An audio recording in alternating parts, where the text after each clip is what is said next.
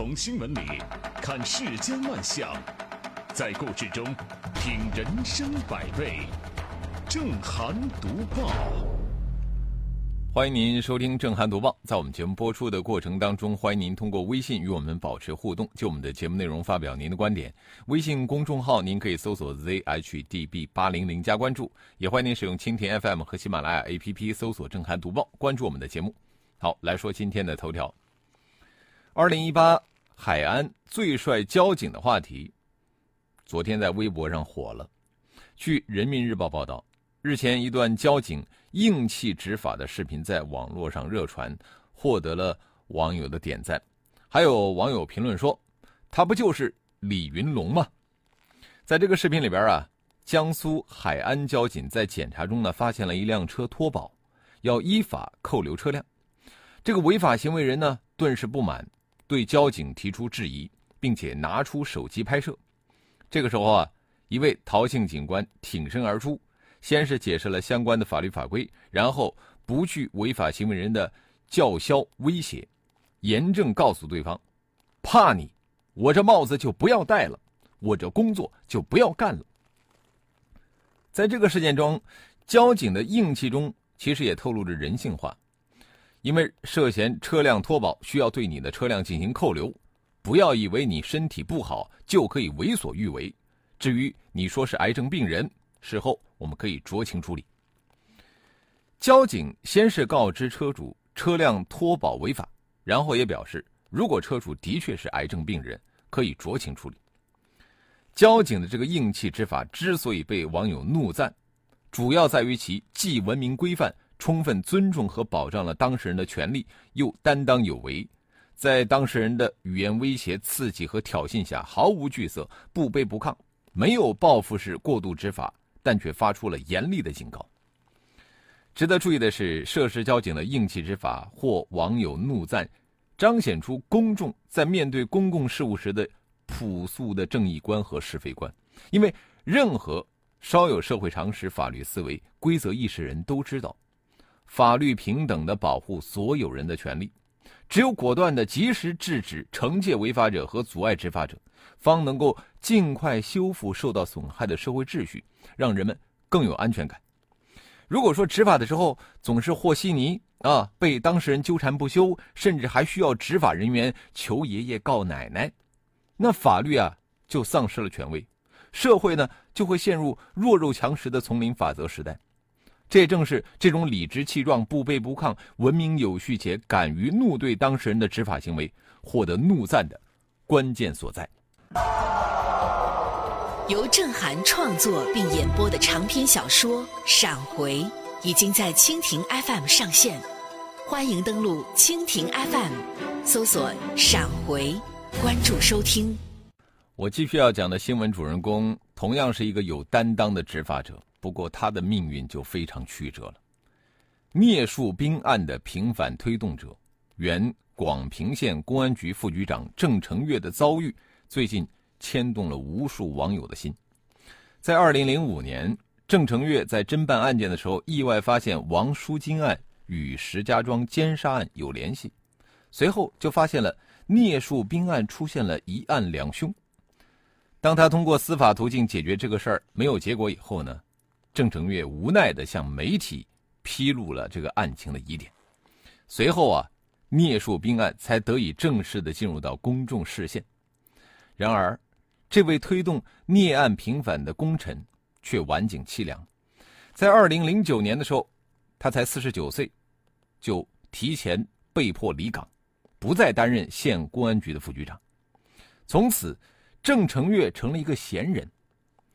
二零一五年，他的妻子向小额贷款公司贷款三十万用于治病，因为没有能够按时还款，于是从二零一六一六年开始就冻结了他全部的工资。一直到今天，现在他身患尿毒症等九种疾病，在病床上饱受煎熬。郑成月的遭遇很快引发了舆情，有很多网友在网络平台上为他捐款，无非是信着那句话：“为众人抱薪者，不可使其冻毙于风雪。”什么意思呢？你在那儿很冷，有人给你抱柴火，但是你却把他冻死在风雪当中，你忍心吗？在这个时候啊，网络上又传播出了另外两种声音，足以摧毁郑成月的名誉。唱反调的有两种，有一种呢是指责说郑成月本身有问题，说他不干净。有人称郑成月啊曾经住过北京的高干病房啊，暗示他什么背景深厚。但是根据媒体的报道调查，当时啊有一家电视台的总编辑安排郑成月。在北京的三零九医院接受了一场手术，仅此而已。第二种呢是直接否定对聂树斌案的翻案，他们认为，既然法院没有认定所谓真凶王淑金就是石家庄奸杀案的凶手，那么就不能说聂树斌是无辜的，从而从根本上否定了郑成月。这带着有罪推定口吻的说法，正在为中国全面推进依法治国人为的设置障碍。事实是。聂树斌案得以曝光，正是源于郑成月在抓捕王淑金之后，顶住了各方面的压力的种种坚持。其实，他可以息事宁人，他有一万个理由不去招惹这个麻烦，不去给他的同事造成压力。但是他为了法治，为了正义，他做到了，这是最难能可贵的地方。同样是平反特大冤案的体制内推动者。浙江叔侄冤案的推动者检察官张彪被授予全国模范检察官的荣誉称号，而郑成月呢，似乎被遗忘了。他被免去公安局副局长的职务，至今没有一个明确的说法。这不得不让人感慨命运之无常。如何评价郑成月在平反聂树斌冤假错案当中的贡献？得凭着良心，遵循法治。郑成月站出来挑明一案两凶的难能可贵，聂树斌被平反了，也就不能再戴着嫌犯的帽子。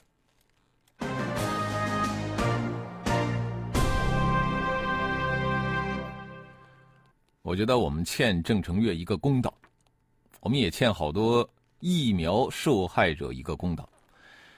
十一月十一号晚上，国家市场监督管理总局官网发出征集疫苗管理法征求意见稿的通稿。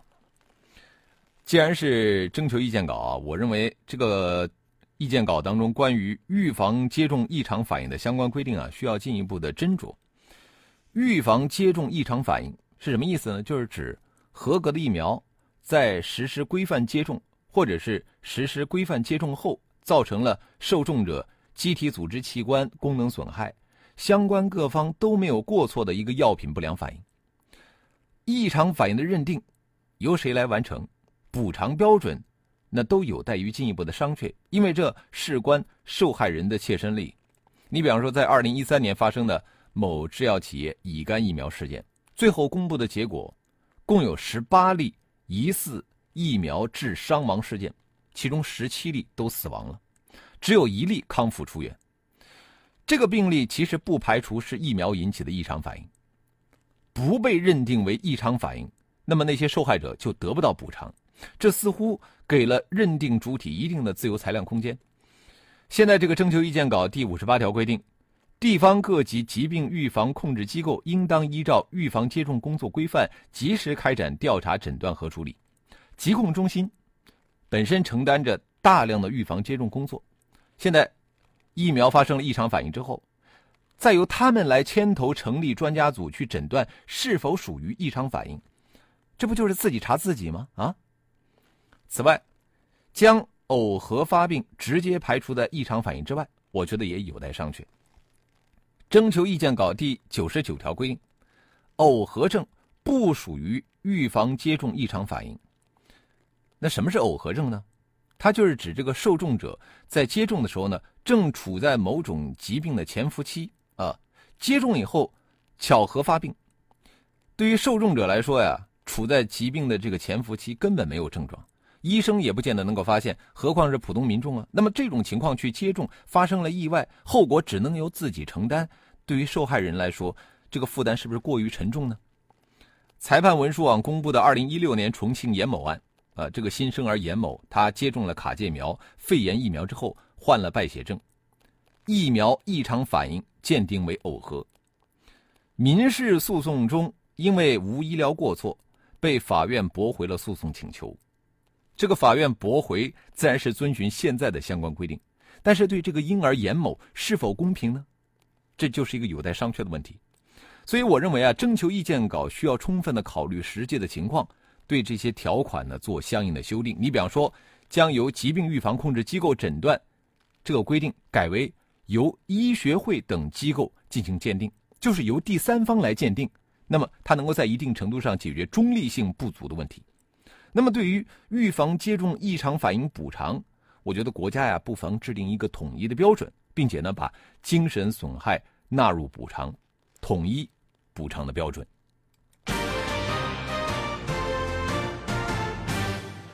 好，说了疫苗的这个热点，我们接着要说的也是热点，就是如何支持民营企业的发展。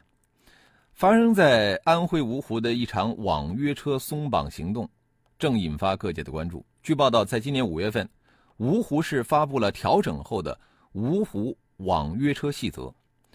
相较于二零一七年七月份颁布的旧版网约车细则，新规做了十六处修订，针对网约车平台车辆司机的限制全面放松。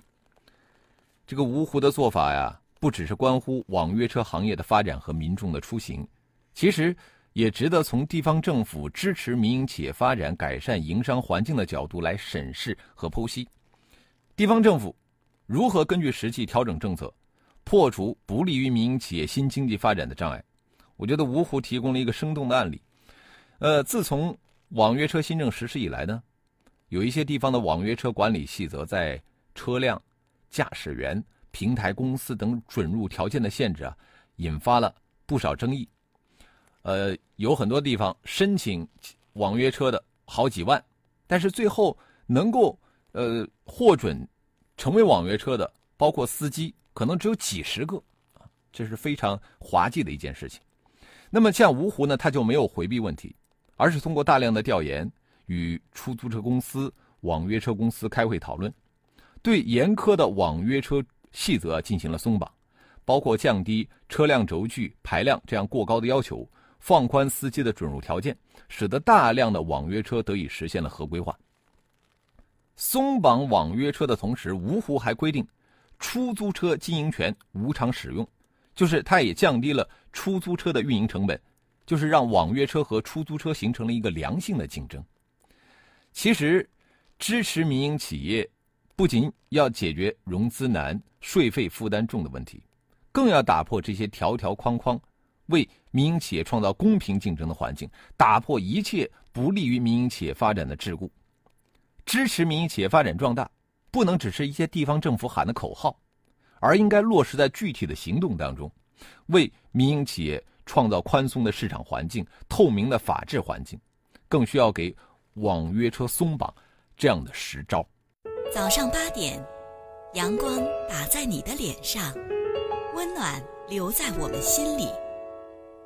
新闻会过时，声音转瞬即逝，甚至信任也会偶尔消弭。只有真实真诚，才把我们的心灵联系到一起。评论不空谈，执着不偏激，理性不麻木，脆弱不沉沦。日子在交织着泪水和欢笑中匆匆流逝，日子也在交织着担忧和希望中匆匆走来。正涵读报。欢迎回来，这里是正在直播的《震撼读报》。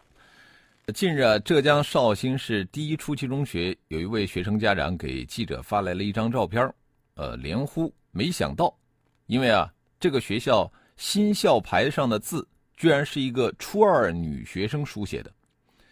这个学校是绍兴的知名的一所中学，校长胡小旭建议，一所以学生为中心的学校，校名。是不是可以让学生来书写呢？经过这个学校的学生自主报名同场竞技，最后初二女生何水一成为了优胜者。呃，一个学校的匾牌，一个学校的校名这是学校重要的文化标志啊，是一个学校的脸面。我们很多的学校、很多的单位，呃，都会千方百计的邀请功成名就的这些呃杰出校友、知名人士，或者说著名的书法家来。为单位、为学校来题写校名，这简直就是一种标配。而作为绍兴的这所知名学校，居然由学生来题写校名，啊，这个对于有一些抱传统思维的人来说，简直是不可思议。但是我觉得学生题写校名啊，不仅传递出了这所学校对学生的尊重和信任，也彰显了学校对学生的认同和情感。一个懂得尊重学生、愿意把学生放在心里的学校，自然会在学生心中更有地位。那么就此来说，学生题写校名不仅没有跌份儿，反而彰显了学校的自信、开放的姿态，也提升了这个学校的声誉。尽管，呃，学生题写校名没有必要复制。但是其中传递出的尊重学生、信任学生、认同学生的观念，我觉得是值得推广的。只有融入了更多的感情和温度，教育这盏希望之灯啊，才会照亮更多人前行的道路。好，接下来我们来看一看微信平台啊，在这里呢，首先想跟听众朋友回馈一下啊，昨天我们在节目中不是说到了这个。西凤酒里边的塑化剂啊，后来有一位听众就说说他们这个小区的进水总管道呢，从铸铁管改成了塑料管，他非常担心自己喝的这个水啊，以后是不是也含有塑化剂？当时其实我也不太了解这个情况，我也没有解释清楚啊。有一位听友呢，后来就发了一条微信，这个是我下了节目之后才看到，他就告诉我们啊，这个现在的水管呢是 P 材质。这个 P 就是聚乙烯的材质，这个材料呢，它强度高、耐腐蚀、没有毒啊，当然是不含有这个塑化剂的，所以用作水管非常的安全啊。所以我在这儿科普一下，呃，咱们有这样担心的听众朋友，您可以把心放下来了。土豆，他说违法者打着生病的同情牌，想博取大众的舆论，呃，有些低估了群众的智商。这个键盘侠是有的。但是群众的眼睛是雪亮的，执法者该有的力度，点赞。千寻，他说：“往往像李云龙这样的人，正义的人，有热血的人，有使命感的人，有原则的人，都没有好下场。社会好像容不下他们。希望这名这位人民警察能够一如既往的正义，不要像郑成月做好事没好报啊，呃，威胁报复打压。哎，啊，一声叹息。”呃，可乐说违法还无理取闹的人真的让人鄙视。现在社会上这样的人很多，你跟他讲道理，他跟你耍赖，要不就装病，装弱势，用道德绑架你。你有病，跟你违法有关系吗？我弱，我有理，这样的人该管管了。的确如此啊。上善若水说，如果我们的执法者都像李云龙或者像瑞典警方那样，那么国人中便不会有那么多的老赖和流氓了。神采飞扬，正义的郑成月，按理说当地应该把他视呃视为模范大叔特殊，可现在的结局是不管不问，基本的组织关怀都没有体现。试问一下，他到底得罪了什么样的权贵？信小秋说，一个满腔热血、勇敢正直、揭露罪恶的人，被有组织的打击报复、撤职恐吓，毁了大好前程。思考一下，是谁的责任？闭上眼睛看世界，说聂树斌案到现在还没有彻底了结，似乎有些人一直把它拖下去，拖到大家都累了，就能不了了之，就不用承担责任了吗？呃，漫天雪花说喜欢听这个节目是因为犀利的点评，就是节目太短，强烈要求呃延长，啊谢谢啊，这个人的精力是有限的啊，能够把这个半小时的读报做下来，已经算是不错了。我们也欢迎更多的朋友可以就我们的节目内容来发表您的观点。我们的微信公众号您可以搜索 zhdb 八零零加关注。我们继续来读报。呃，不知道收音机的听众朋友还记不记得前段时间微信上疯传的一篇文章？它题目叫做《孩子写作业太墨迹，三十三岁的妈妈急性脑梗住院》。嗯，呃，这是一个真实的新闻啊，它不是搞笑段子。呃，这个三十三岁的妈妈是南京的，嗯，呃，的确是脑梗，因为孩子太墨迹了。那这几天呢，在武汉又有一个类似的事情。武汉呢，有一个妈妈辅导十五岁的儿子做作业，把自己给气伤了。据报道呢，武汉市中心医院心血管内科近日抢救了一个四十二岁的女性急性心梗患者。一年来，这位母亲经常因为儿子心不在焉的状态生气。呃，医生怀疑他的急性心梗发作与长期的情绪应急、焦虑和睡眠少有关。最近有一个很火的词叫“远交近攻”，意思是什么呢？就是孩子写作业的时候啊，你离他远一点这样的话呢，你还可以和自己的孩子有一些交流。如果说你要是离孩子近了呀，你想不攻击孩子都很难。这个解释啊，当然。更多是年轻父母的嘲调侃啊，但是他的确很反映现实。随着这个孩子学习进入到关键阶段，父母陪读的问题就凸显出来了。啊，对于不少父母来说呢，说起舍命陪孩子并不为过，但是这不是一个简单的性格问题啊，与是不是虎妈有一定关系，但也不是唯一的关系，甚至呢不是最重要的关系。对于大多数家长来说。重视教育，关心孩子，最好的表现方式就是陪孩子一起读书、做作业。我的一个邻居啊，我到现在不知道到底是几楼，就是我楼下的啊。我每天在书房里都可以听到这个母亲声嘶力竭的这个嘶喊，都是训斥他的女儿啊，这个也不会啊，那个也不会啊啊。听有时候经常会把他的女儿训哭了，我听着都觉得瘆得慌。在。学习的道路上，真的从来都不是一个人在战斗，不仅是孩子千军万马的挤独木桥，就连家长也是如此。孩子需要减压，家长呢也需要减压。舍命陪孩子看起来是一个段子，实际上远远不是段子，而是一个坚硬的现实。要让舍命陪孩子成为一个纯搞笑的段子，我们可能还有一段很艰难的路要走。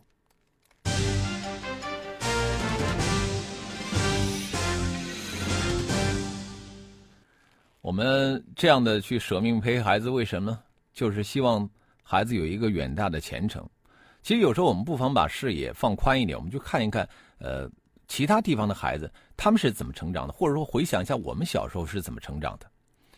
马来西亚槟城的一个女游客维纳斯，她到柬埔寨著名的文化遗迹吴哥窟去游览，遇到了一个兜售纪念品的小天才，啊，当然打了引号了。这个小朋友为了讨生活，早上和弟弟一起读书，下午呢就到吴哥窟去兜售纪念品。我相信收音前有不少听友可能昨天已经在网上看到过这个视频啊。让人称奇的是，这个男孩他能够用英语、法语、西班牙语、德语、意大利语、中文等十五种语言与游客交流，而且能够在各种语言之间，呃，切换自如，无缝衔接。在视频里边，这个小天才还用中文唱起了自己改编的歌词《我们不一样》，招揽生意。维纳斯拍下了这段视频，他的本意呢是希望关注童工的教育，没想到引起了柬埔寨政府和各国媒体的关注。小天才后来接受记者采访的时候表示：“他说他的各种语言都是在售卖纪念品时跟那些游客学的，他只会说不会写。”他还表示，他自己最爱的语言是中文。他的梦想是希望到中国的北京大学去深造。中文社交媒体上，很多人都对这个聪明伶俐的小朋友夸赞不已。虽然是出身寒门，但是小朋友一脸阳光般的笑容，融化了无数网友的心。在吴哥窟各大景区，其实你都可以见到这样的多语种小天才。这些小朋友，他们家里可能没有电视机，没有网络。他们的课外也没有兴趣班、补习班，但是他们依然展现出了超强的学习能力。而上天赋予人类的心智和自我发展的能力，是不因个人出身差异、不论贫穷和富裕有所区别的。不要瞧不起任何一个小孩，他们缺的只是机会。如果说能够获得好的教育机会，任何一个小孩都能够凭借天赋发展出一个或者是若干个超越其他人的才能。除了学习能力，其实还有人格养成。这段视频里边的这个小朋友，他的态度之诚恳真挚，待人之有礼有节，人格之阳光开放，真的可以让我们意识到儿童成长过程当中与外界交流是多么的重要。在和各国语言文化乃至国民性格接触交手的过程当中，这些孩子增长了见识，扩大了眼界。这样的经验不一定能够直接给他们家庭带来财富。但是却是一笔终身受用、能够滋润个体心智的宝贵精神财富。小天才的故事固然很励志，但是我却希望我们这些大人呢，不要停留于拍案惊奇的浅层，给我们的孩子多创造一些与外界、与这个大千世界交流的机会，比送他们去参加英语培训班、奥数班更加重要。迪尼说：“聂树斌冤死，为他平反的警案，呃，警察居然受如此待遇，呃，这是为什么？没有人管吗？”好，非常感谢听友们的收听和参与啊！今天的读报就到这里了，更多的交流请搜索微信公众号 zhdb 八零零加关注，也欢迎您使用蜻蜓 FM 和喜马拉雅 APP 搜索“正涵读报”，关注我们的节目。